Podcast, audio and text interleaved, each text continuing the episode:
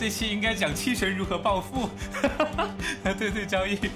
真的，我们应该讲的是这个，呃，期权如何一本万利，我我怎么，我如何在三幺二当中利用一个期权翻了六十三倍，标题就这么干吧。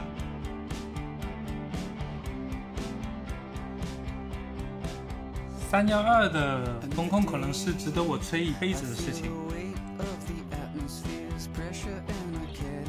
在期权的世界里，其实是没有圣杯的。我见过非常多的人，一进期权就感觉自己获得了圣杯，然后，然后在第二天再把这个自己去把亲手把这个前一天自己获得的圣杯给摔碎。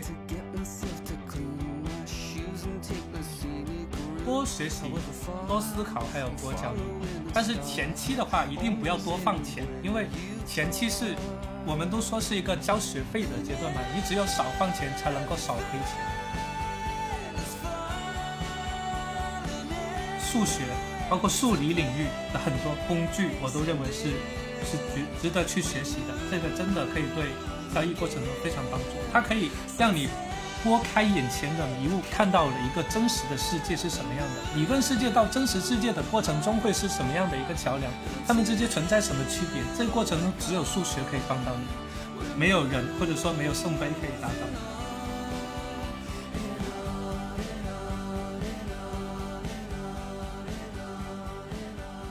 大家好，欢迎收听 Traders Talk 第六期，我是 Sarah。我今天邀请到了一位期权交易员，而且他是专门从事数字货币的期权交易。我请他来跟大家分享一下他的交易心得、理念，以及一些给新人朋友的交易建议。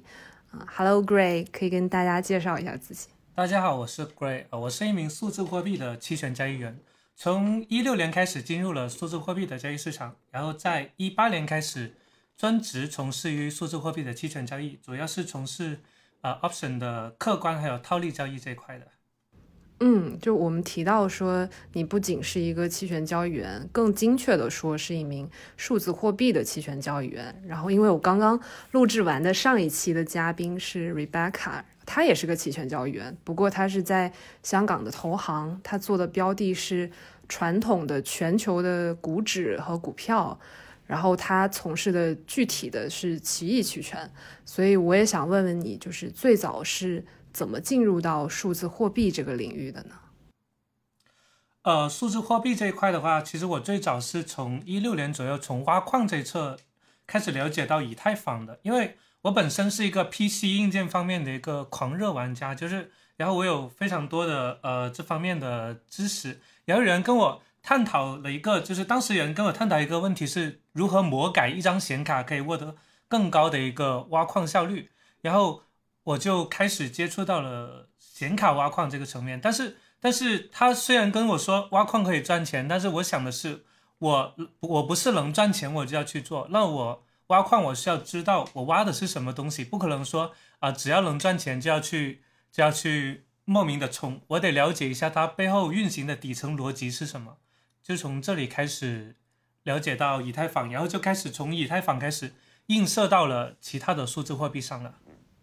哦，那你一开始也只是从以太坊的挖矿开始进来的，进入到其他的数字货币，那后来是慢慢的拓展到了哪些数字货币上面呢？呃，是先从的以太坊了解到呃跟随的比特币，因为以太坊当时。很多时候，它主要是像 altcoin 一样，就大家都觉得说买不起比特币才去买以太坊。但后来我去了解完比特币后，发现其实不应该是这样的。就是以太坊和比特币本来它它们是两套逻辑。然后比特币，我觉得它是一个非常厉害的东西。就是首先它要讲的故事是非常宏大的啊。我觉得一个标的它必须要拥有它讲故事的能力，它才会有增长的空间。比如说特斯拉的股票就是这样。很多人不理解为什么特斯拉的股票，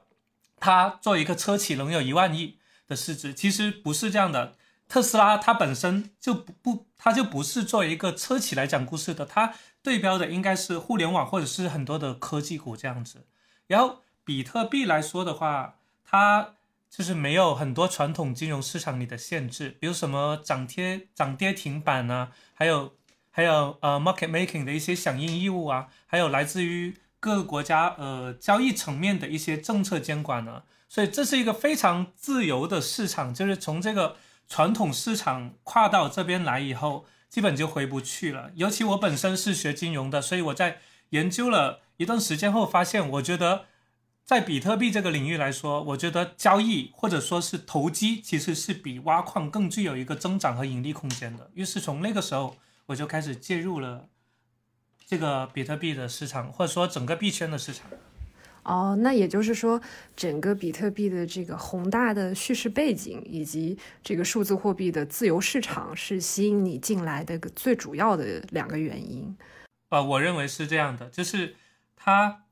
可以获得获利空间，就是相对来说，较传统市场的话，呃，更容易赚钱一点，然后也更自由一点。是它的波动也会相对来传统市场来说更大，然后更剧烈。所以，所以也相应的，大家相当于大家经常说币圈一天，传统市场就要过好几天的那种感觉。那你当时那个时候刚开始做这个交易，应该是先从呃买币开始的是吗？买卖币啊，包括或者是呃现货交易、期货交易，才慢慢的才进入到，应该还是以最初始的那个阶段开始的，后面才接触到期权的，对吗？呃，是的，因为呃，跟上一期的 Rebecca 不太一样，他是做了奇异期权，我有听那一期，就是他，我觉得他讲的非常详细，也很他的经历也比较引人入胜。他是一开始就进入了一个衍生品的部门嘛，还有就是就是呃，他那个算是比较复杂的衍生品，还有就是奇异期权的。然后币圈目前来说是没有什么太多的一个奇异期权的。然后我。我我从一开始开始做的时候是开始做现货还有期货的交易，当时的衍生品并不发达，所以最开始没有接触到呃数字货币期权这一块。开始做期权是在二零一八年了，我的合伙人来跟我说，他说币圈期权的深度，呃，也就是我们可以简单理解为一个成交量已经比较可观了，然后那呃 maker 也比较多了，所以可以作为交易的延伸拓展来参与了。所以最开始其实是一个延伸拓展，我们就是呃让自己。能够可以有更多的一个交易工具，可以用更低的成本去达成自己的交易目的，这样子。呃，因为我是在一八年以前的话，期权这块是只做过美股的期权，而且是以买方为主的，所以所以切换到币圈的期权的时候，是花了非常多的时间去学习和研究。呃，包括到现在，我也还需要不断的持续不断去学习，才能够保证自己不落后于时代。因为像你刚才所说的。币圈一天可能是传统市场就是一周甚至一个月了。我们刚刚聊到这个数字货币领域，就其实即使现在它，呃，也是依然是以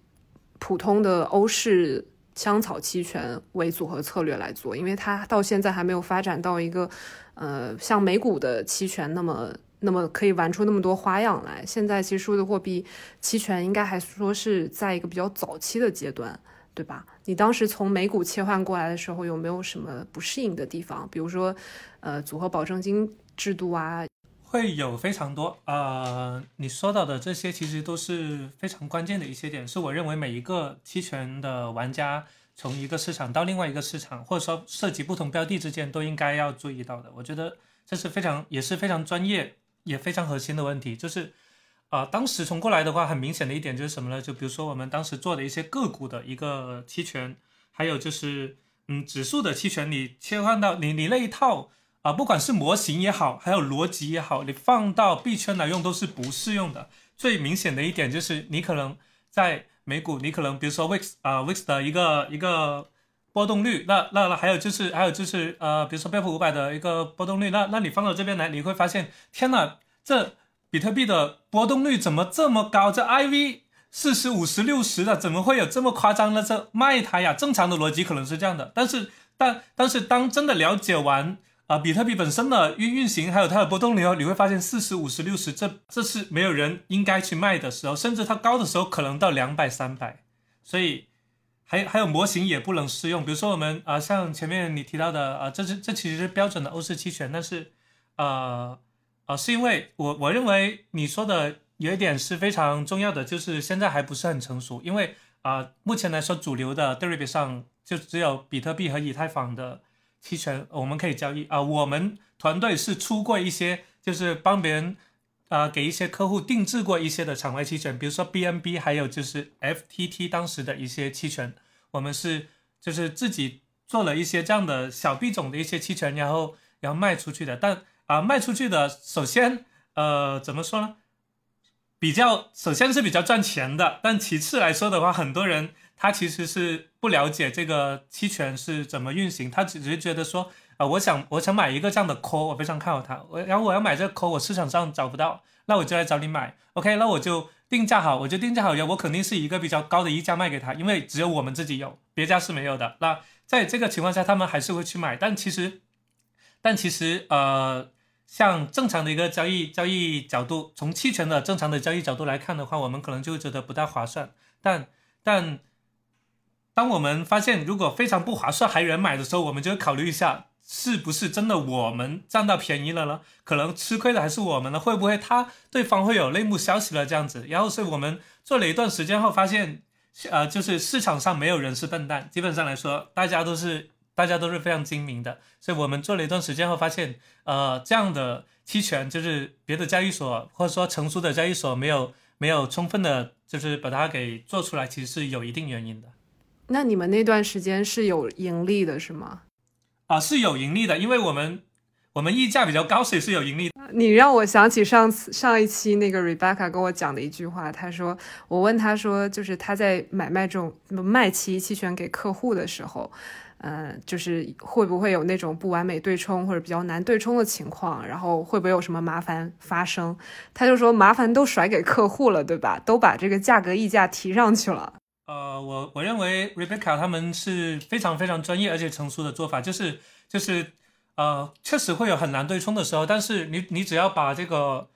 价格卖高，就是把相当于自己的对冲成本，就可以有一定的宽裕程度。在这种情况下，我认为的话就难度就没有了，就只要溢价足够高的话就可以卖，然后溢价不够的话，我就要掂量掂量。当然，就是小币种的这种 IV，如果我们我们按我们把小币种的价格按按像比特币或者以太坊的波动率去定价。或者说按它的模型去定价，那我们可能就会亏钱的，肯定是亏的，安全垫不够嘛。是的，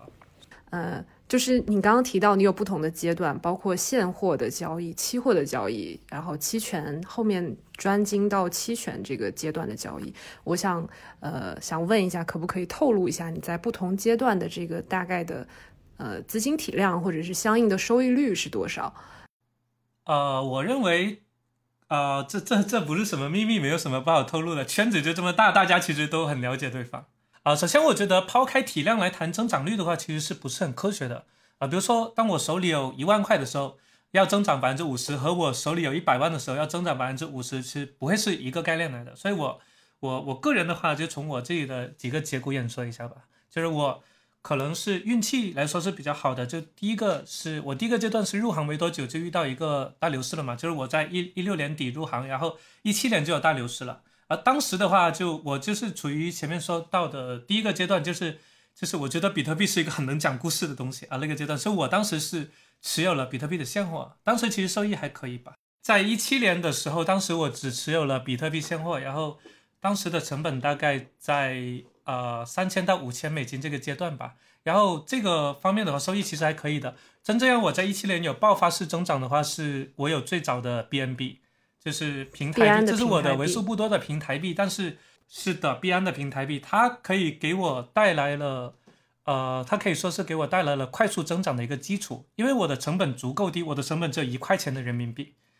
所以我没有想过要卖。但然后那段时间带来的一个结果就是每天一闭眼一睁眼就钱就可以多了十几二十个点这样子。对，那我可以问一下你是为什么当时决定买入这个币安的平台币吗？当时是我的一个比较好的朋友，就在一起一起交流的朋友，他说大家就认为币安来说团队人还是可以的，然后呃也比较也比较看好这样的一个。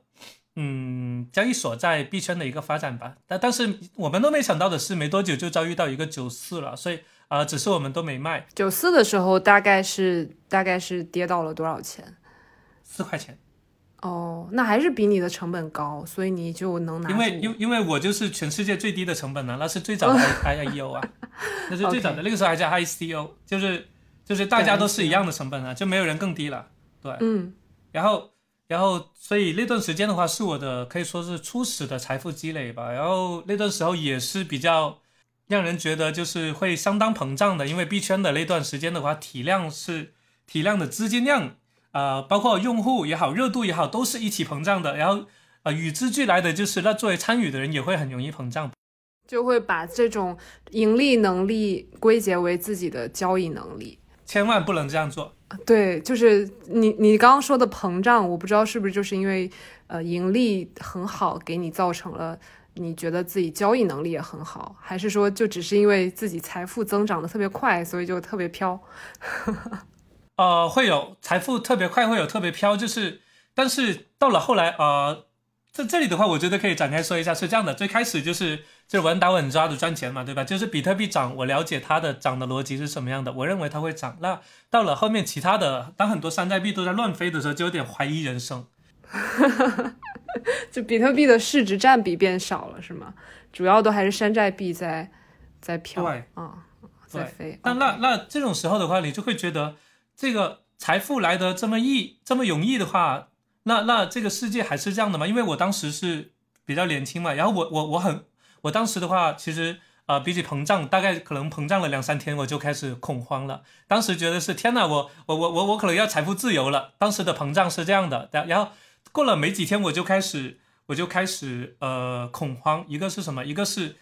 呃，我学了那么多年，对吧？我读了我读了我读了那么多书，学了那么多东西，完了还不如就是买入就 buy and hold，然后就然后就什么都不做。啊，就开始就开始有钱了，我我就很恐慌，因为因为这种钱不是我就是一点一点赚出来的，完全就是顺应的石流，对对对，完全是靠运气来的，对对对对对，所以所以非常恐慌。然后到了到到了大概是到了大概呃一周两周以后，我就想通透了，就是说呃这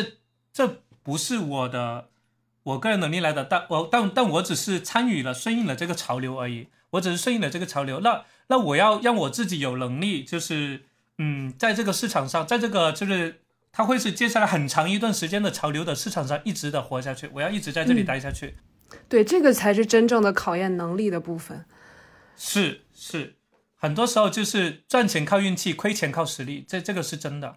绝大部分人可能都都都会把一时的运气就是归咎于实力，但是但。但是我当时就真的就就觉得很恐慌，因为这不是我实力所带来的，所以我后面也在就不停的学习，然后不停的去了解更多的东西，就是就是我真的很怕自己落后于这个时代，因为在这个市场上，可能一天两天你但凡不学习的话，比如说像前前些天的 DeFi，DeFi 就到了呃 GameFi，然后 NFT，你当你两三天离开这个市场，你就会发现世界变了，完全是不一样的。呃，尤其当牛市来的时候，你就就就很清很明显的感觉到，可能呃一个月一个节奏都已经算慢的，真的有时候可能一周就一个节奏，一周一个一周一个项目这样子。呃，刚刚你提到就是合伙人是告诉你可以开始接触这个数字货币的期权，那你可以谈一下你是如何认识到现在的合伙人吗？包括你以前认识的一些，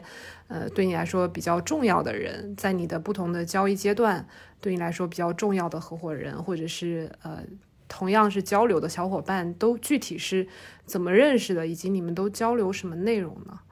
一开始的话，就是在做交易时的一个交流嘛，因为你知道大家炒币都是 home base，所以也不会说有很多什么线下交流什么的。最早的话，我们就是啊，可能在各种群呢，在推上面认识，对，然后会去。然后我们会会交流做交易，比如说我这里怎么怎么样啊，我我这套系统或者策略运行起来怎么怎么样，然后可能会就会有人来来来出来就说，哎，你这个是的，但是可能会有什么弊端这样子，或者说有什么我想不通透的地方，然后注意不到的地方，就会跟人交流嘛。然后交流过程中会发现啊，有些小伙伴是呃水平非常不错的，或者说他思路很通透的，也是性格比较合得来的，就开始聊天嘛，聊聊了。那我们一开始是一个呃技术交流为主吧，然后到了。到了有一次就是比较比较合适的机会，好像是什么什么啊，大致是什么会议之类的线下的，然后我们就说，哎，比较近了，大家一起出来吃个饭，然后就聊一下，发现啊性格也比较合得来的时候，就有一些项目就可能就可能说，哎，这边有个项目，我我我可能啊，我可能就是我我们可能啊，我可能一个人吃不下，我们可能呃可以考虑合作一下这样子，然后就在一个合适的契机里面开始了我们的团伙作案的一个生涯。我觉得我可能要把“团伙作案”几个字卡掉，就就开始了我们的团队活动了。因为因为你知道，就是呃，当币圈这个节奏，二十四小时都不停歇的情况下的话，是很难一个人能够看掉所有的东西的。所以我们会是的，就是分工合作，比如说你盯这一块，我盯那一块，这样子。那你指的你盯这一块，我盯那块，指的是不同的，比如说领域、期权、期货，还是说不同的币，还是不同的指标？你们各都会有哦，还是不同的动向？呃，我我举个我举个例子，比如说我的交易室里面是有有有六块屏幕，对吧？那每一个屏幕上它显示的东西是不一样的，比如说呃，可能主屏幕是 BTC 的走势，然后然后隔壁是 Option Flow，然后的话还有就是呃有个 Market Making 的报价，我们可能会看到报价走向是怎么样的。然后另外一个屏幕可能就是呃，比如说有些 Telegram 或者是呃呃对一下 IM，对对，其他的一些呃就是新闻啊，还有就就比较比较快捷的新闻，布隆伯格你知道吧？就就呃就呃彭博彭博。啊啊，然后然后就他的一些呃新闻啊，滚动的一些消息，还有就是什么聊天群啊，看看各种聊天群的这种趋势走向啊，甚至是啊，甚至是一些山寨币有没有什么突然放量的，就是就是会会引发可能啊，会会引发可能什么现象级的，比如说之前的狗狗币放量引发了一个动物币的一个现象级，还有就是之前有一次以以太坊放量是 NFT，还有就是啊其他的一些现象的，就这些的话都是很需要关注的。一个人是看不完的，所以这六块屏不就都是你一个人来看吗？那其他人看什么呢？呃，就呃，我只是举个例子，就是每个不一样嘛。啊，我就是就是我们当时是没有这么多的，没有这么好的一个设备，当时可能大家一两块屏，啊，看不过来的，看不过来的，对。然后就大家就大家就会分工合作，你盯那块，我盯这一块。我们现在还多了一些，比如说什么链上数据啊，还有我现在的一个期权呢。像现在的我就是只负责期权这一块了，对。那其他合伙人他们负责什么内容呢？啊，我的啊，他们有的是负责呃，因为我我们现在是一个呃团队结构嘛，然后然后我我这边是负责期权的，然后另外有负责期货的，有主观交易的，有一些比较新颖的，比如各种 Fi 的啊，就是 Defi、GameFi、NFT 啊，对各种的对都不一样。还有就是我们有一个自己的量化团队。呃，同同时，我我们也是呃，因为你知道这个市场是二十四小时不停歇的嘛，然后我们每人都会有自己的助理，这样子。哦，你们会轮班吗？会啊，我的助理们轮班。我基本上来说，啊，我基本上来说，我一天的工作时间会在十六个小时左右。就就我是美东时间嘛，因为期权现在基本上来说还是在美东时间交易的。我一般是下午的，呃，可能三四点就上班，上到凌晨的五六点这样子。然后我的助理们就。就是有的时候他们呃可能撑不到那么久，就是他们会呃呃他们会就是挑着时间轮班，因为我我从前只有一个助理的时候，我助理经常是半夜三更被我拖起来的，然后白天他又要在我睡觉的时候也要看着，然后晚上又被我拎起来，就感觉不好睡。后来我们就我就多请了两个助理啊，不然顶不住。对。不然顶不住，对对对。那我从你大概说你的合伙人，然后包括你们请的助理，以及你屏幕数量的这个侧面信息来看，你们这个现在体量应该很大了。呃，体量来说也也不算是特别大吧，因为因为反正是 home base 嘛，就是也相对来说呃不会不会有一些什么办公室资源之类的，就是就是一些支出，大家都是大家都是就是负责好自己的工作，其实就 OK 了。那你现在应该已经早就实现财务自自由了，对不对？呃，我觉得没有，我觉得没有，没有没有的。好好好。呃，其其实其实当从当时的一个呃，就是一七年左右开始盈利这一块的话，就是就是可以说，你说呃生活自由的话，就不论什么买房买车买买买跑车奢侈品之类的话。我认为来说，其实早就可以达到一个这样的自由了。但是后来发现，当钱，当当不能说钱啊，就是当当时的一个财富，就是就是增值到一定程度的时候，其实对这块已经没有什么感觉了。就更多可能是想要呃，比起钱以外啊，钱当然是很重要的，但是除了钱以外了吗？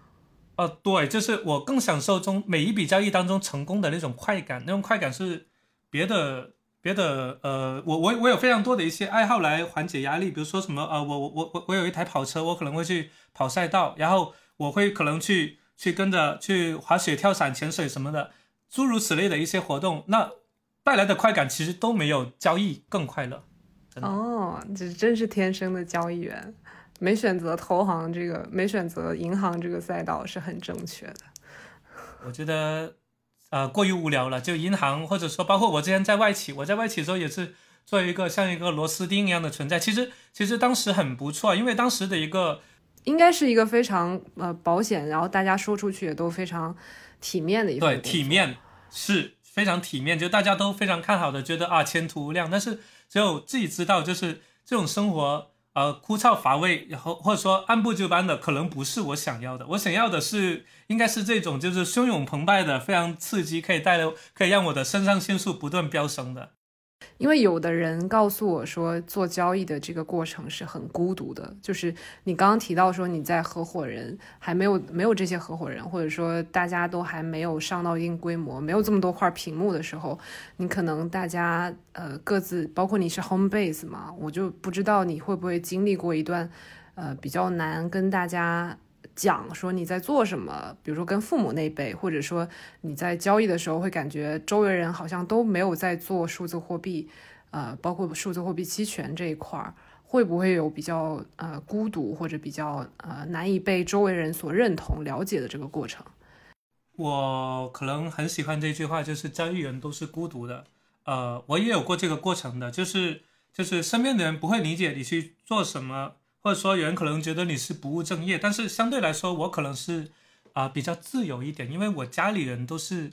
自己做生意的，他们是不太会干涉我的选择。然后的话，他会认为我我我选择的路，只要我自己不后悔就没有关系了。啊，也就是在那个时候，我就他他们也不需要我去跟他们解释什么，但是在外人看来可能会，外人看来可能会就是嗯，就觉得你是不务正业，就无所事事，跟跟跟在。跟在家里啃老一样的，但然后还有就是觉得啊，这这是比较，我觉得是比较好的 啊，因为还有很不好的是什么？当时就是因为币圈名声不好，啃老还好啊，啃老还好。OK，当时币圈名声 不好，有人会觉得你在搞传销，甚至是搞一些什么为非作歹的时候啊，那个时候，嗯，是。你你现在这个阶段就是我我差不多我现在这个阶段我就是我就是 我现在我现在辞了职之后就就我我爸妈也是当然也是尊重我的选择，但是就跟他的叔叔阿姨在解释我在做什么，为什么能回老家这些事情就会比较难以解释。我觉得我认为家人家人的感感感想是最重要的，如果你家人首先能够谅解你了是非常好的。刚刚已经讲了，嗯，Gray 的个人的经历，包括他不同阶段都在做什么。那我们今天其实主要还是想以一个期权交易员的分享的经验分享来跟大家分享一下，我们作为一个日常每天都在观察很多期权指标的一个交易员，能给我们新手哪些方面的启发？嗯，所以 Gray，你日常必须要观察的指标有哪些呢？呃，每天都在看的指标的话，是首先第一个是肯定的，就标的的市场走向嘛，因为我们交易的是衍生品嘛，那衍生品那衍生品最基础的标的，那所以说呃，观察市场走向是最基础的。那就是比特币，现在其实能做期权就是比特币和以太坊嘛。呃，理论上来说，如果说完全合格的话，是只有比特币，因为以太坊的深度还不是特别的理想啊。但是哦，但是要做也是可以做比特币的。啊，对。对，就是就是，首先我会看比特币的走向，然后的话做期权非常重要的一个因素是 IV，就是 IV 的变化所带来的变化是全面性的，比如说 IV 它本身的一个数值变化，IV 结构的变化，还有 IV skill 的变化等等，所以说呃它的它的变化有很多种，这里我可以简单的说一下，呃比如说某一个日期 IV 的大幅增长，但是标的的盘面没有变化，那可能是。就有人预先得知了什么消息嘛？那提前买入了一些期权，导致导致 IV 被买上去了。这种我们俗称的老鼠仓哦。那所以这种老鼠仓，你们观察到了之后，你们可能会采取什么方式？你们会跟仓吗？还是会还是会就只是观察着而已？呃，我们会探讨它背后的逻辑，不会说看到一个看到一个现象出来，我们就会去啊就会去跟进去。这样就是就是我会探讨它的逻辑，比如说。呃，提前买入了期权，那为什么会有人提前买入期权呢？是不是最近有什么消息呢？是不是 ETF 要过了呢？是不是到到这里有大突破了呢？或者怎么样？那那如果如果我们能够发现它背后的逻辑了，再根据自己的判断，可能会可能会去从自己的交易来去做出发，但是不会说完全跟单。比如说，呃，前些日子人买了一个大概是二十二号的一个一个 call，在七万一的 call 都在传是 SBF 的，但但呃，是不是这个其实已经不重要了。那我们可能会去考虑说，呃，有什么会有什么就是消息或者说是我们不知道的东西，还有数据会会就是影响到他买的这个这个动作，也就是说他的这个买入举动是由什么因素而驱动而起的。如果我能探讨出来。并且我承认，我才会去，我才会去，就是就是说去去一个交易。所以说，这个对更多对我们来说是一个切入点，而不是一个值得跟单的一个信号。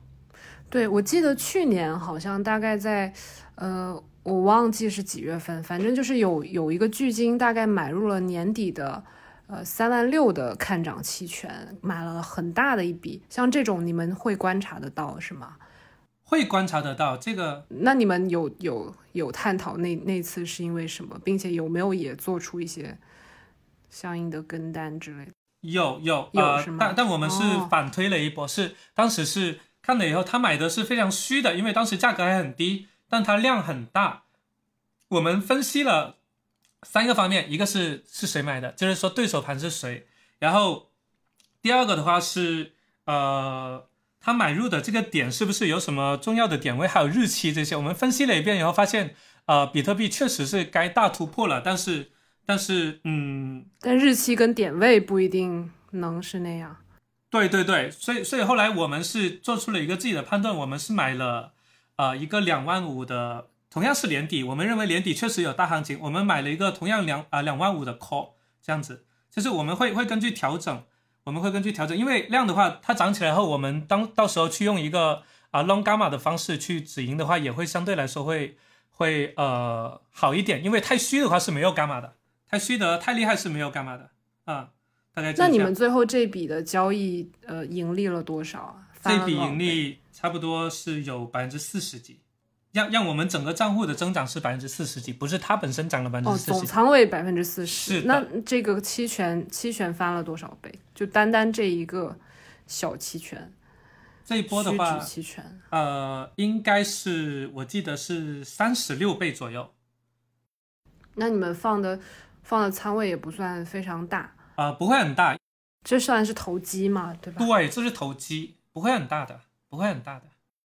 可能还是要控制买方这方面的呃亏损，很重要，很重要。好，那刚刚说到这个 IV 大幅增长的老鼠仓的情况，有没有别的 IV 变化的情况呢？呃，会有，比如说 IV 大幅下跌的一些情况，比如说啊，那大幅下跌它有很多因素嘛，可能比如说可能是交割过了，交割日过掉了，然后做市商们的一些保证金释放出来了，还有就是可能盘面不动啊，做市商们的对波动率的预期比较看空了。或者说标的的盘面一段行情走到头了，大家都觉得它马上就要变横盘了之类的。我我其实是想问说，你们你们的角色是做市商还是？呃，我们都会有，但是占比的话不太一样啊。首先，我们主要是以主观交易为主的，就因为我们本身是一个资管的业务嘛。我们本身资管业务的话，主要就是一个呃主动出击为主的。但是如果有的时候，因为在亚洲时间是没有什么做市商的，亚洲时间的话，大概是只有三四个做市商，我们是其中之一。然后在在在没有什么对在在亚洲时间没有什么人响应的时候，我们也会去响应一个报价。啊，但但是我们主动出击是比较多的。之前有一个我看过有一个那个呃某平台的一个数据统计的话，我们的在全球的我们团队啊，在全球的成交量来说，我们是排第七，所以我们主动出击的还是比较多。嗯，是指的是在 Derby 的期权的这个帕拉丁这个占帕拉丁，我们我们排第七。嗯，OK，那就是大是。相当于是你们是大宗交易，对大宗交易需要跟听众补充一下，这个 Paradigm 它是大宗交易的一个呃一个平台。然后刚刚那个 Gray 提到的是他们团队在这个大宗交易平台里面的呃，你们相当于你们的交易量是全球排名第七。OK，那你们的这个资管业务收费以及收益率是怎样的？呃，我们一般是。根据呃盈利来收成的，也就是说，也就是说，不像的普通的基金一样，就是有管理费，呃，我们是没有管理费的，呃，我们是盈利后按比例抽成。然后不同的策略的话，我们的抽成的话是是不太一样的。一般来说，在二十个趴到三十五个趴之间，就是就是大概是大概是一个业界的范围的百分之三十左右的上下浮动吧。嗯，业界大概是在三十左右。对，业界一般是三十，朋友优惠加二十。啊 啊，一般来说量大上去了，就是就是当你的就是啊资产比较大的时候，就我们的我们的就是抽成肯定也会下降的啊。然后我们的收益的话，呃，我们的收益率其实是呃不能够简单的去量化，因为因为我们会针对到不同的一些客户，呃，每个客户他的呃风险倾向其实是不一样的。嗯，相当于你们会定制化的方案吗？对，对，我们会有定制化的方案，然后。然后一般来说的话，平均的年化大大概在四五十左右。体量呢？体量的起步是多少呢？体量的起步，我们一般来说是五十 BTC。OK，好的，我争取早日能让你们资管。你你自己也能够做的做的很好。其实其实做交易是很舒爽的一个。呃，是我自己其实现在主要的精力在美股上面，美股的期权上面。你们现在是 B 本位的收益率是吧？我们都会根据客户的要求，因为有的喜欢 B 本位，有的喜欢金本位，其实不一样哎。那你刚刚的四五十是指的是什么本位？综合国，一般来说是指都是指 B 本位嘛，就是就是平滑过、综合过的 B 本位大概就是四五十。因为我我们本身自己在做，其实是 B 本位的，我们啊，但是会有客户要求我们会去做金本位的，因为当当币价非常高的时候，他们就觉得再持有 B 本位就有点太吓人了，就就可能有点恐高的情绪在里面。所以他们就会要求我们做 B 本位，但我一般来说的话是，呃呃呃，不，当当当价币价比较高的时候，他们会一般要求做金本位，但是我们本身来说的话是做币本位的，自己本身。嗯，好。我们也跟听众补充一下，B 本位指的就是，呃，我们只是以持币数量增加为目标的这么一个呃持币的方呃这么一个收益率的衡量，就相当于有的客户他认为自己从一个做到一点二，那差不多就是增长百分之二十。但如果是金本位，就刚刚 Gray 提到的金本位，那就是以这个币所对应的美元价值。来作为一个收益率的衡量，那他可能就看的不是一个币到一点二个币，而是要看它背后是值一万美金到一千到一万二美金，这个才是收益率百分之二十。然后我们刚刚是提到 IV 本身的变化可能会有很多种，包括这个下跌的几个原因，具体是什么原因？你可以继续说。啊，具体来说，它 IV 变化的原因的话，我认为是要呃。结合一些其他方面的，比如说 ATMIV 的结构里面，或者说啊期限里面，然后看一下 Q 是不是正常啊，会有没有哪里过高或者过低，甚至是倒挂的一些情况，这些都是可以套利的机会，这全都是。哦，那那你们其实主要观察的最重要的一个指标是不是就是 IV 呢？还是说你们也会结合别的方面的指标来综合判断出一个套利机会？首先我们会看 IV，IV 是最主要的。但是也要辅助到其他的一些一些指标来，可以让我们更精确的判断，啊，从哪里可以找到一个获利的机会。IV 真的是最重要的，可以说你脱离了 IV 去做期权的话，那基本上来说是，嗯，没有没有办法去很很好的去做，就像有就像就像就像没有戴眼镜的时候在路上走一样，你看到整个世界都是模糊的，是看不清的。IV 可以帮你很很好的把握到这个整个市场的脉络，它是怎么走的。非常好的一个指标，也是非常核心的一个指标。是的，那我们除了 IV 这个最重要的核心指标之外，你们还会参考哪些日常观察的指标呢？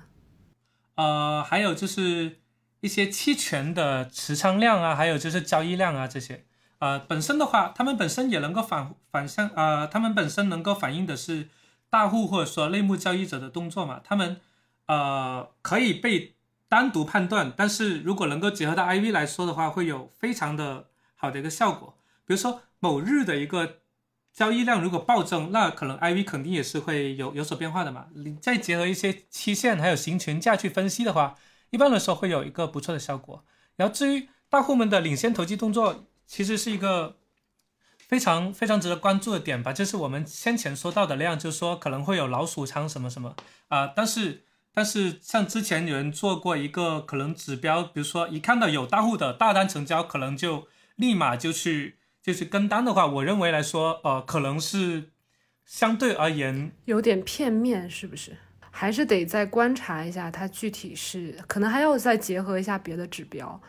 对对对，这样的话也也许是能赚到钱的，但是你不知道你的钱是怎么怎么赚来的，就是说你这次跟了啊赚到钱，下次跟了啊赚到钱，但他们逻辑是不是一样的呢？它结果是一样的，可能是赚到钱或者没赚到钱，但但我认为一定要去了解背后的逻辑，那样的话会会能够让你，比如说呃以后再有大单出来的时候，你就知道什么样的大单该跟，什么大单不该跟，这样子。是，就是知其然也要知其所以然。是，我认为是的，所以呃，大家一定要去分析，不能盲目的看别人的一个，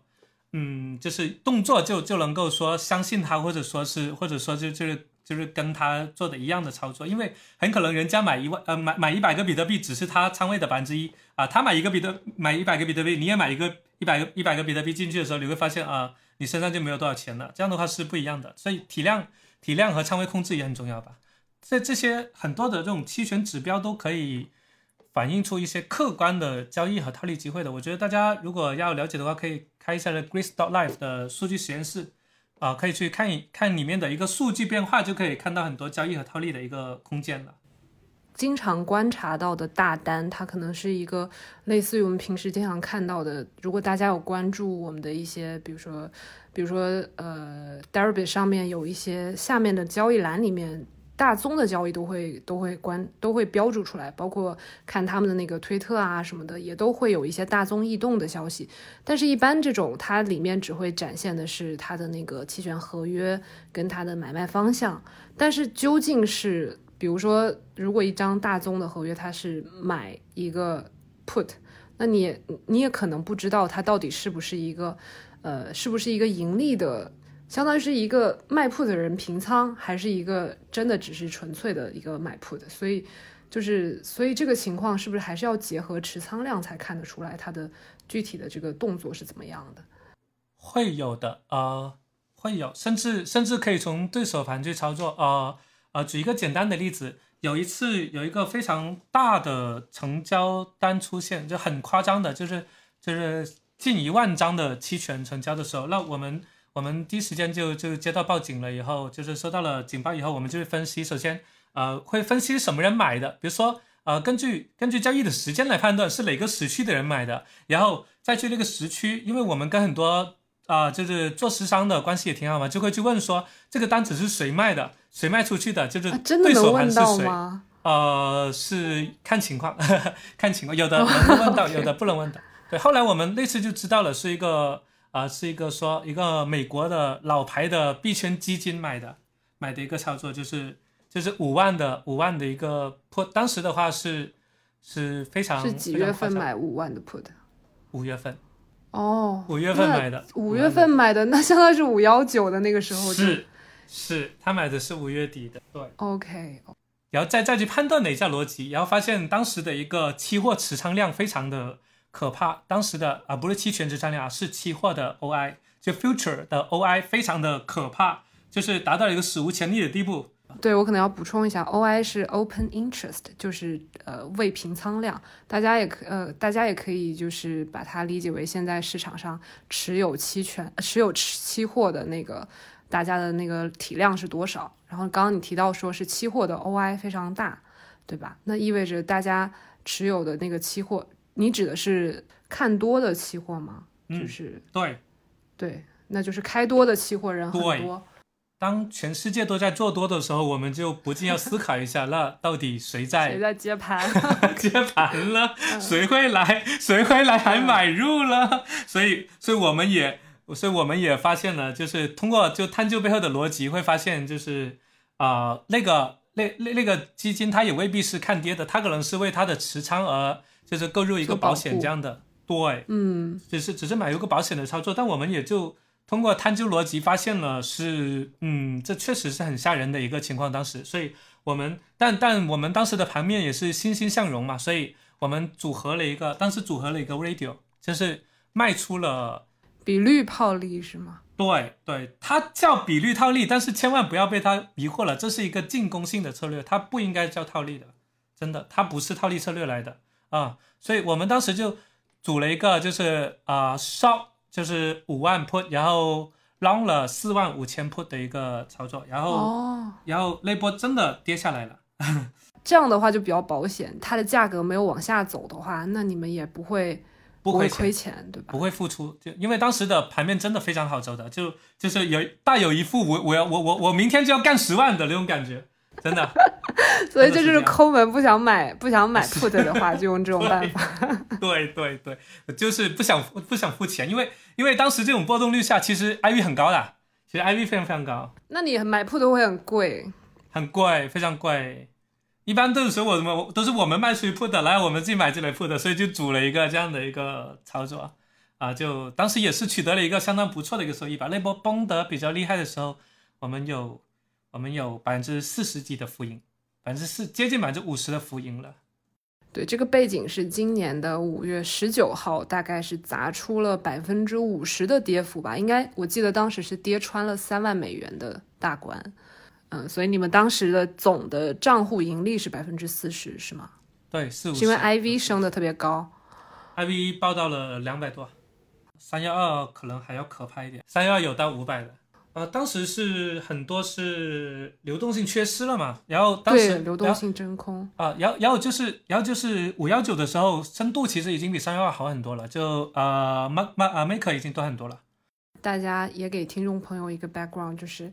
嗯、是去年的三月十二号，可能对币圈来说大家都已经非常熟悉，相当于是黑暗一天，就黑暗一日。那天应该是从七千多美金一路下跌到跌破了四千美金，差不多也是跳水了超过百分之五十的幅度。然后当时其实其实不止那个比特币，应该说前面股票啊、原油啊、黄金啊，都都有出现一些恐慌性的这个流动性危机。所以那阵子不仅是币价的下跌，包括很多呃期权呃期货合约也都是大规模爆仓，然后很多的交易所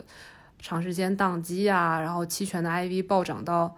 呃，刚刚 Gray 说到了暴涨到五百，大家就可以想象这个 IV 它其实平时我们刚刚提到说四五十算是，你可以想见四五十在平时已经算是比较低的一个，当然跟传统的这个市场来说已经算非常高了，但是四五十的水平一直爆到了五百，翻了十倍，所以那阵子对于尤其是对于做不管是做期货还是做期权的人来说，都是。非常黑暗的一天，但是今年其实今年的这个五幺九虽然也是百分之五十的跌幅，但是整个流动性已经比那个时候又发展了更好了一点，因为过毕竟过了一年多嘛，大家也就是不管是交易所、啊，就是大家各位的已经风控，呃知道，就是呃末日来临的时候已经是什么样的了，就心里已经有点数了。三幺二之前没有人知道会有这么可怕的一个时候，所以大家都是都是仓位控制，包括风控逻辑，可以说是都都都都都还没有经历过大。考验。对对嗯，已经那个时候还没经历过大考验，所以三幺二那一次你的你们的风控做的怎么样呢？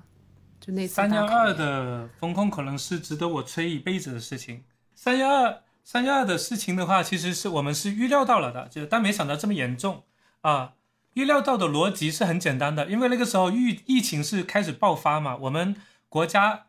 是开始封关封城了嘛，但是老外们他们丝毫不当一回事了，就他们不了解真实情况的，难道我们还不了解吗？对吧？所以在那年的呃过年之后，就是大概在二月份，我就把所有的美股都清仓了，并且买入了 VIX 的 call。啊，这个也是神操作。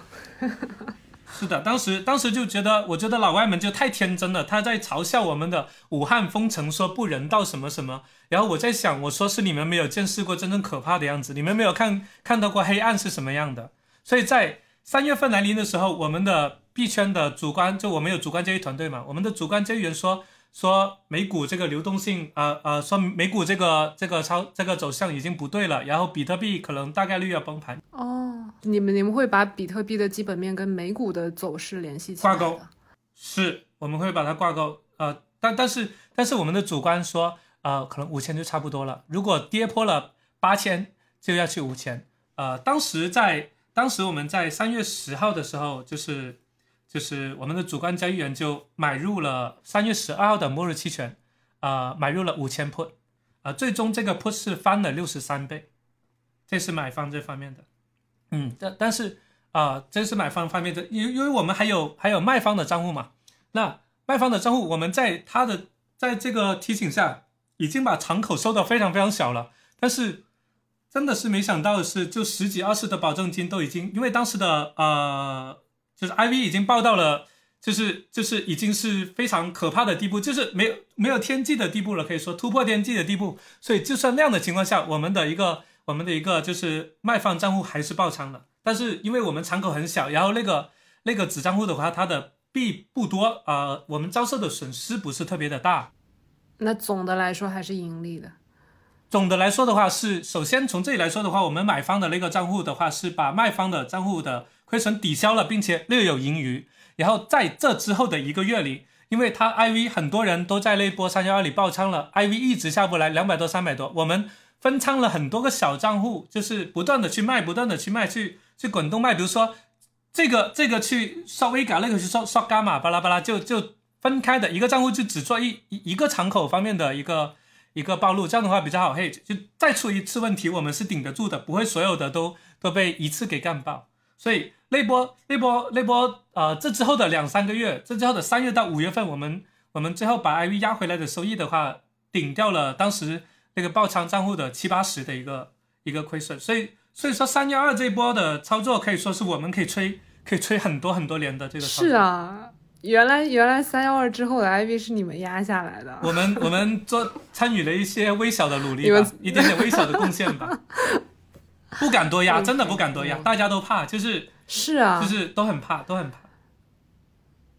而且其实那个时候就是就是所谓的那句话，就大家都在恐慌的时候，你们就上去了，大家都。嗯，我觉得是非常神操作了。那所以币圈这块的盈利是这样，那美股那块的 VIXCO 最后也肯定也翻了百倍了吧？呃，那个 VIXCO 的话是最后最后因为买的期限的关系，导致收益没有很多。因为因为美股不是不是啊，我们团队的美股是我个人的，呃，是我个人的哦，是你对对，是我自己的一个操作。我们的我们没有做美股的资管嘛，我们只做币圈的。呃，是是我个人的。最后的话，那你是本来自己有特斯拉那些是吧？啊，然后你就把它清掉了。啊，对对对，啊，特斯拉特斯拉没有清，特斯拉和苹果是我为数不多没有清的。啊，那是真爱。啊，真爱，因为因为我觉得，因为我觉得他他敢跌，我就敢买。嗯嗯，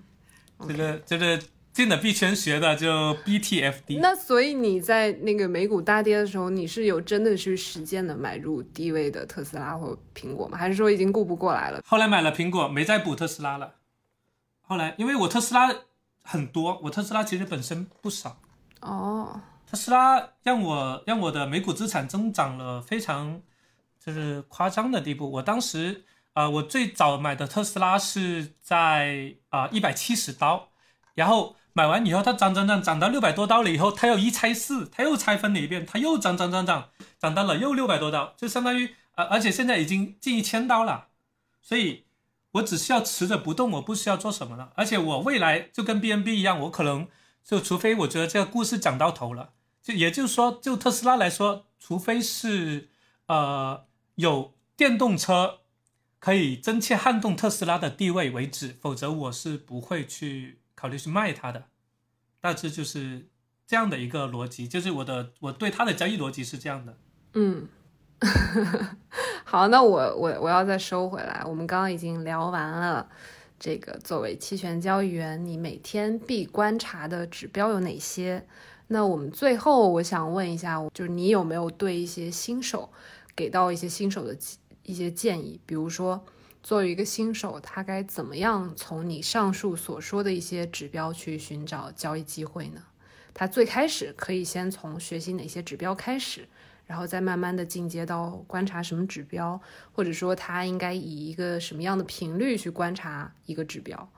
啊，如果是 option 单纯的 option 的话，呃，最开始就是看看 IV 嘛，然后的话进阶的话就要看 ATM 的 IV 结构啊，要看每个期限的 skill 啊，看 RV，看 flow。看 put call radio，看 OI 之类的这些指标本身是很透明的，但是你不不能只是看它，不能只是说真的看就只能看一眼，而是要去分析和观察，要把它们全部互相关联起来。这个指标跟那个指标组合在一起的时候反映什么？这个指标跟另外一个指标组合在一起是体现什么？还有它背后的逻辑，呃，如果说要如何去观察一个指标的话，我认为你首先要去了解一个指标的构成，它是由什么数据组成的，要了解它是如何运行的。如果你不了解它的底层运行逻辑，你可能看都看不懂，你只能看到一个数值，不知道这个数值意味着什么。啊，有的时候其实看不懂也不怕，怕的是理解错了。这个指标，比如说是反映这一面的东西的，但你把它当成另外一面的东西去理解了，那那是非常糟糕的，还不如看不懂。所以我认为你要去观察一个指标，首先要去了解一个指标。你当时在了解这些指标的时候，一般是在哪儿找的一些资料，或者是你因为你刚刚提到 RV，比如说 Realized Volatility，像这种，呃，这种应该是在传统市场上也是可以找到一些。呃，资料的。然后，如果对于币圈来说，比如说，呃，对于币圈来说，一些呃，当然也都可以了。刚刚提到的这个 put call put call ratio，然后 OI 呀，就 open interest 这些，传统市场肯定也有对标的这些指标。那你当时学习的时候是，呃，通过什么样的途径去把这些指标给慢慢学起来的？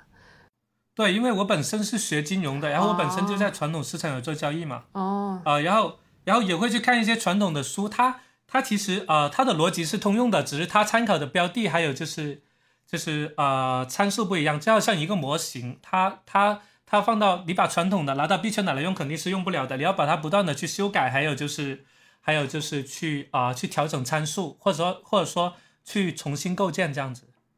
是这样的。所以所以呃，我们可以在书上可以看到一些比较传统的书上可以看到，可以在像 Google 还有还有维基，甚至这些都可以了解一个。指标的一个构成组成，但但不是说照搬，不是说看一眼就复制。你了解到的应该都是传统市场的，大家对传统市场的这个指标的解释。那你再把它应用到币圈上面，有没有遇到一些，比如说需要，呃，需要你灵活变通的地方呢？啊，几乎所有指标都要重新调整，还有变通才能用。啊，前面有提到我们有一个量化团队嘛，那呃。他们会帮我们就是调整一些指标的，还有呃参数和模型。就像前面我们说的一个很简单的点，就调整标的的一个本身的特性。比如说我们前面说啊，可能传统市场十几二十 IV 非常高，你来到比特币一百两百，你可能都觉得行情来的时候也就收手啊。所以所以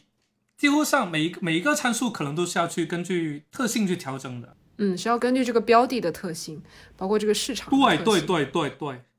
对对，市场和标的特性都要考虑。比如说，你是一个币圈，是一个整体市场，但是比特币和以太坊，它的逻辑，它的作为标的来做模参考的话，也不会是一样的，他们也也不能是一样的，就是这样子，都得做一个适应性的一个变化。是的，大概是呃了解了多久，或者是才开始慢慢上手的？呃，其实因为这些指标，传统市场有的指标，我我可能是都比较有基础嘛，导致对。都可能只只是要把它作为调整，调整了以后，呃，适应过来做一个复盘测试，然后测试它的有效性。哦，就比如说你你学了一个新的指标，你可能这就是你刚刚说的，你不只是需要去看，还需要了解它底层逻辑，包括还需要去去去应应验，就是它的这个这个这个信号是否是有效的，才可以真的开始用。嗯嗯嗯嗯嗯，还还有回测之类的，对，肯定要做的。还有然后。然后，然后实盘还有实盘，自己可能会去，就是跑一段时间，就用自己的钱，用用用用一小部分钱，用自己的真的钱去跑，然后再开始用真的钱，真的钱。呃啊，用公司的真的钱去跑一趟，然后再去给客户跑。OK，因为嗯，这也是我们的运营成本嘛。嗯，好好的。那一般来说，我们可能每天呃最低的话，每天会看一次这些指标，然后。高的话，可能四个小时看一次差不多了，因为它其实指标肯定是有一些滞后的。你看的太灵敏的话，它数据数据量不够的，它数据不够的时候就容易出现偏差。哦，它是太太灵敏也不行的。哦，原来是这个原因，我还以为是因为就是看不过来。啊，不是不是不是，OK，就是还是需要给他一定数据的积累的时间，然后是稍微再远一点看一下，才会比较准确。OK，那对于一个新手来说，那你会建议他作为买方比较好，还是一开始先尝试做买方比较好，还是做卖方比较好？我觉得这个应该很显然，这个答案就是大家都会建议，就是新手先从买方开始去感受期权是一个什么样的东西。但但很多人可能是呃从卖方开始就先赚到钱的，因为他们会会发现这样的。因为本身胜率高嘛，但是。但是我想说的是，其实你的这种才是对的。我最近接触了很多刚刚开始学期权的人，他们说：“哎呀，卖方好简单，一卖就能赚到钱。”对对，但但他们就太危险了，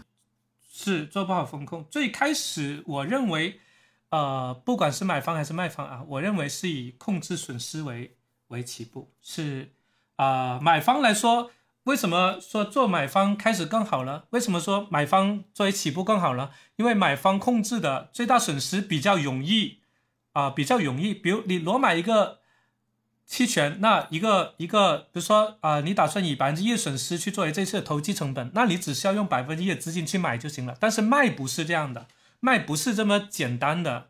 呃，就是说你就你就以百分之一的资金或者保证金去卖，呃，没有这么简单的，你要考虑到很多。很多后面的问题，因为因为买方的话，比如说你就算哪怕是买跨买宽跨，或者你你只要结合成本的赔率去考虑，那就 OK 了。买方买方就是这样，简单来说，限制最大损失肯定是最基础的。作为买方，卖方的话很复杂，卖方的话比较复杂。首先你要考虑一个最大损失嘛，然后要考虑一个保证金的利用率，最后要考虑呃。策略运行过程中可能产生的额外损失啊，比如说 DTH 过程中的损耗啊，你如果不去 hedge，它会不会爆仓啊？留留什么余地，留多少场啊敞口才不会爆仓啊之类的，还要防黑天鹅，巴拉巴拉。所以很多人一开始其实买方赚不到钱，都会尝试去卖方，但是卖方以后他就很容易赚到钱了，然后然后他就觉得很轻松，哎呀卖也就也就是这样嘛，对吧？没有什么难度。然后慢慢就放大仓位了，然后就遇到黑天鹅了。去年三幺二就很多人都是遇到这样的经历。呃，因因为因为因为当时的 IV 也很低，它爆起来之前 IV 很低，说明很多人还是去卖，所以卖方更多是以风控为主。这两者这两者的逻辑是完全不一样的，所以所以最开始来说，我认为是以控制损失的买方来做会比较好。这样的话，你就不会觉得啊亏多了以后，我我要尝试一下卖方啊，发现哎呀卖方好简单，就就就进入了这个循环。啊，新手爆仓循环，嗯，爆仓，对对对。那那从买方到卖方的这个过程，怎样的一个过程会比较平滑一点？就是他要一个新手应该怎么样慢慢的从买方过渡到卖方呢？我认为是要把策略吃透，这可能会比较好。比如说，呃。你说的策略指的是先从最简单的组合策略开始最好是这样，对？我认为最好是这样。嗯，就先从最简单的牛叉、熊叉这些控制最大的损失，先从这些做起。你说出了我想说的，这就是这就是最最合适的。我认为，对，这就是最合适的。因为你一开始卖卖的话，呃，大部分人是没有办法一一来就知道怎么控制最大最大的损失。比如说啊，单向的一个 delta 的一个策略肯定是比较好的，就单敞口，你只需要。考虑一个行权价的差别，就是到了哪里你就亏多少钱，到哪里就赚多少钱。如果一旦就是把维度展开以后，上升到上升到伽马的一个，比如说呃，你 DTH 的过程中，你的伽马损耗多少多少，很难，一开始新手很难去计算。然后包括后面说什到什么样的 Vega 敞口才是比较安全的，什么样才能够不爆仓之类的。有的时候他的策略不一定有问题，但是他的风控如果做的不好的话，或者说啊，他他卖的他卖的那个点也没有问题，对吧？然然后。他就是可能就是没没有买套子，或者是或者是没有购入更多的保护性期权，最后来了一个黑天鹅，比如说像五幺九零插了一根针，五万到三万到五万回去了啊，就价格没变，仓位没了啊，号没了，钱没了，就是这样。所以所以所以我认为像从牛熊差这种来来入手其实是最好的，慢慢的慢慢的一个一个维度去展开，把策略把策略都吃透再去做，就是你要把买方的策略吃透，也要去把卖方的策略吃透，这样子。然后再去把维度展开，一定记得希腊字母才是核心。如果控制不好希腊字母的话，做卖方的期权的话，等于是在，呃，把钱那那种不叫投资，也不叫投机，这种应该叫投送钱，投机 是的，OK 是非常危险的行为。是的，所以我们总结一下，就新手朋友可以先从买方做起，而且是控制好最大损失的买方做起。另外呢，你慢慢过渡到卖方的这个过程当中，我们会推荐先从呃简单的牛市价差、熊市价差这些组合，包括后面的呃跨市啊这些组合开始慢慢了解，了解到后期你就需要从对组合有概念之后，你开始要熟悉这背后的不同组合的希腊字母的变化。然后再慢慢的把风控，就是整个过程当中学习整个风控，卖方的风控是最重要的，因为一旦遇到大的黑天鹅，卖方很可能就控制不好损失，可能仓位直接就爆仓了。那这个其实对于如果你真金白银在做的新手朋友来说，应该会是很大的打击。所以我们这个还是建议这个学习曲线按部就班的慢慢的往下走，而不要一步一上来就吃到了卖方的这个，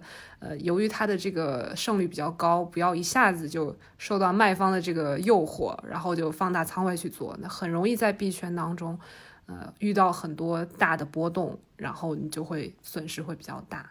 嗯。那我想问的下一个问题，就是关于这个交易频率来说，你一般会呃建议我们新手朋友是以一个怎样的呃，或者说你个人的交易频率是怎样的？呃，我个人的话是没有固定的交易频率的啊，我每天工作的时间大概在十六个小时左右吧，但是很多时候可能是一单都不开的，因为但是如果忙起来的话，可能就是连续好几天是呃没有。就是睡觉的时间，我试过有一段时间，一周每天就只睡三到四个小时吧，因为那段时间可能就行情很多，机会很多，所以大部分时候都在等等待一个合适的机会，有机会了我就介入，没有机会了我就躺平，就继续等，就是这样的。我我我我认为，如果说要对于新手来说的话，找一个你认识的行情，不一定说每一段行情都要去做，你一定要找你认识的、你熟悉的、你有把握的行情再去做，就。就有的时候你不做反而不亏钱，不做也没有事。对你熟悉的这种行情啊，你你你你感觉到，哎呀，我感觉来了啊，大师兄回来了，那你就可以嗯杀进去，大杀四方。OK，OK，好好。那作为一个新手来说，他在新手阶段，嗯，应该怎么样去一步一步的积累自己的交易经验呢？呃，首先我认为是要多学习、多思考，还有多交易。但是前期的话，一定不要多放钱，因为前期是我们都说是一个交学费的阶段嘛，你只有少放钱才能够少亏钱。而且在期权的世界里，其实是没有圣杯的。我见过非常多的人一进期权就感觉自己获得了圣杯，然后然后在第二天再把这个自己去把亲手把这个前一天自己获得的圣杯给摔碎，啊，就是这样的。就所以多学习是一个前提，就是就是有有句像之前有句调侃的语。啊，话语就说最怕的有些人就是读书不多，想得太多，就他自己去想，他可能就觉得，哎呀，这是个圣杯啊，其实可能会发现不是的，要一定要尽可能去了解和学习啊，学习就是比如说可以是策略，可以是底层逻辑，可以是可以去交易的一些其他要点，这样的话你才可以知道怎么运用期权这个工具，怎么用更少的成本和更低的风险去达成自己的目的，然后多思考，就是当接触到一个策略的时候，要很。要多方面去思考它的弊端和风险点。为什么一个看起来是圣杯的策略，没有全世界人都在用的一个情况，没有获得全世界的流行你你可能不是第一个想到这个圣杯的人。是的，大家都觉得，如果是圣杯的话，其实当每一个人都知道它是圣杯的时候，它就肯定已经不是圣杯了。是的，啊，所以所以所以多多学习的同时，也是为了让自己不落后于时代嘛。因为投机行业肯定是。汇聚了全世界最聪明的那批人了。如果不让自己保证学习和进步的话，那很可能就是被淘汰了。就像前面说的，币尤其币圈节奏很快，节奏这么快，对，你你你但凡脱离了个两三天，你就会发现世界变了。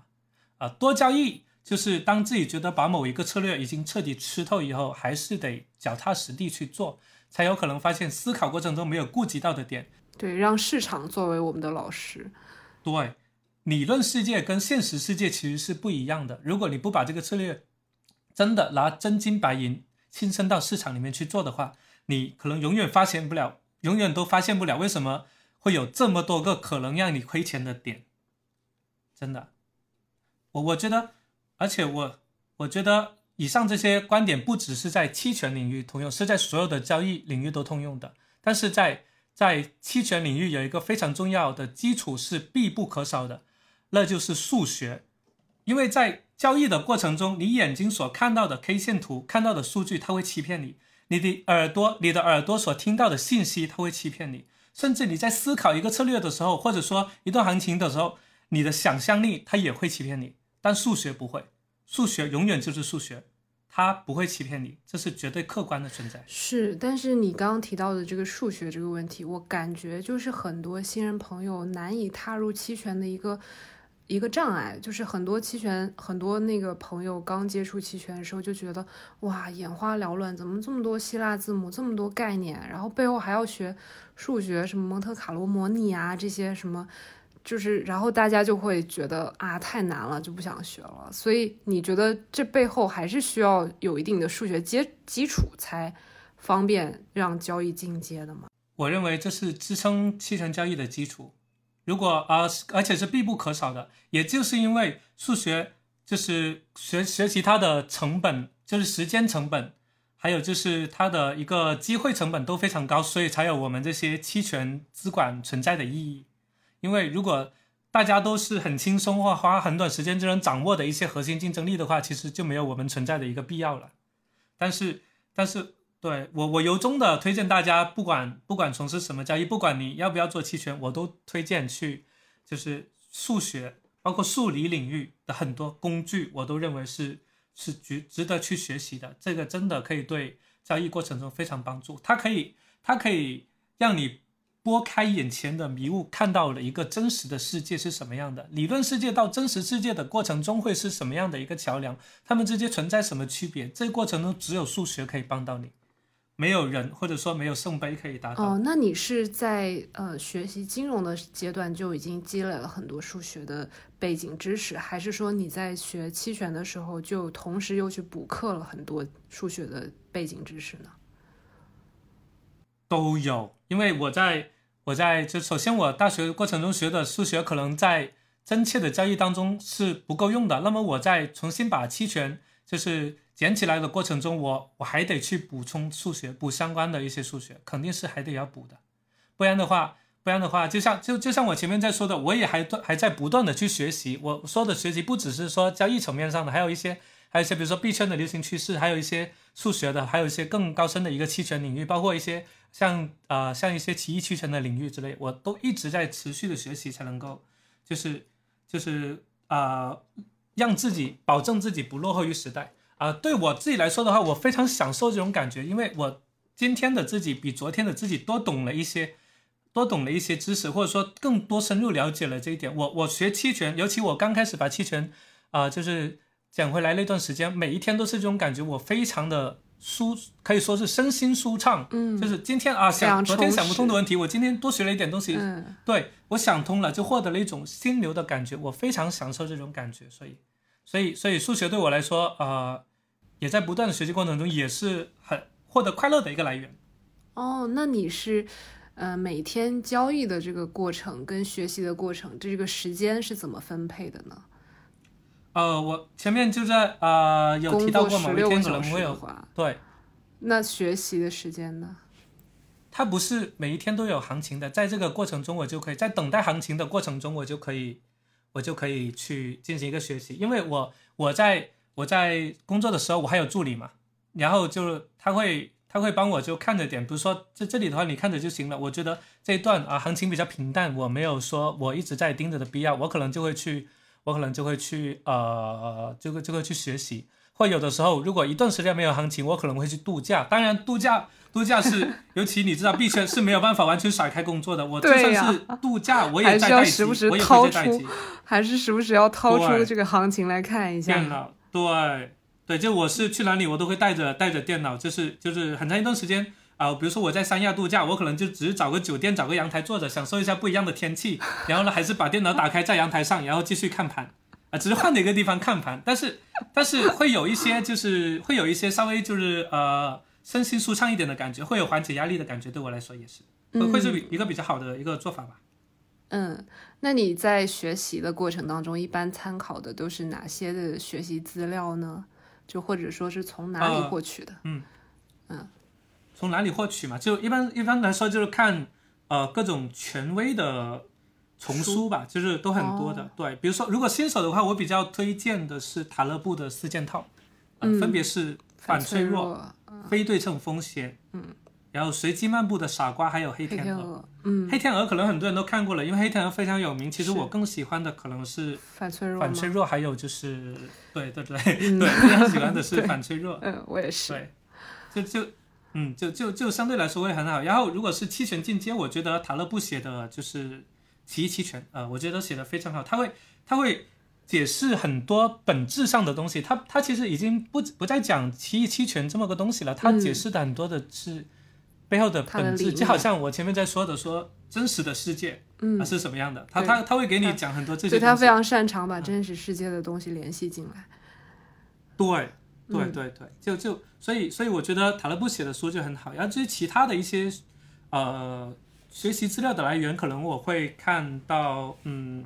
看别人的书单呢、然后看还有看一些呃排名比较比较靠前的，就还有就是业内可能大家比较推崇的一些一些操作，有时候也会把一些基础的书主要都是啊书是吗？捡回来啊、主要都是书啊，主要都是书。哦，所以你你你日常交易的之余，就主要都是在看书吗？呃，看书会有的，会有看书的，嗯，就啊、然后会有一数学呃呢？呃也是看书。哦，基本上都是看书然后会有一少部分的时候是看一些呃看一些教程教程的一些视频，会看别人就是就是讲课或者说听课的视频，因为对我来说可以同时做很多事情，我只是要我只需要听，我只需要听。OK，嗯，OK，那你应该也会很喜欢播客这种形式。啊、会我特别喜欢，我特别喜欢，对，是的，我特别喜欢播客这样的，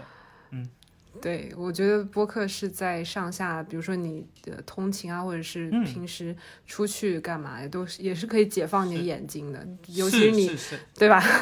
对对对，尤其我最近就更加需要，所以我 我接到这个可以录播客的这个，我我内心是有点小激动的，有点小兴奋，还有小激动。希望大家不到五年就啊、就可以一起一起退休，财富自由。OK，那我们今天就到这里结束，谢谢，今天聊的超级开心，嗯，好谢谢。好，那就这样，拜拜。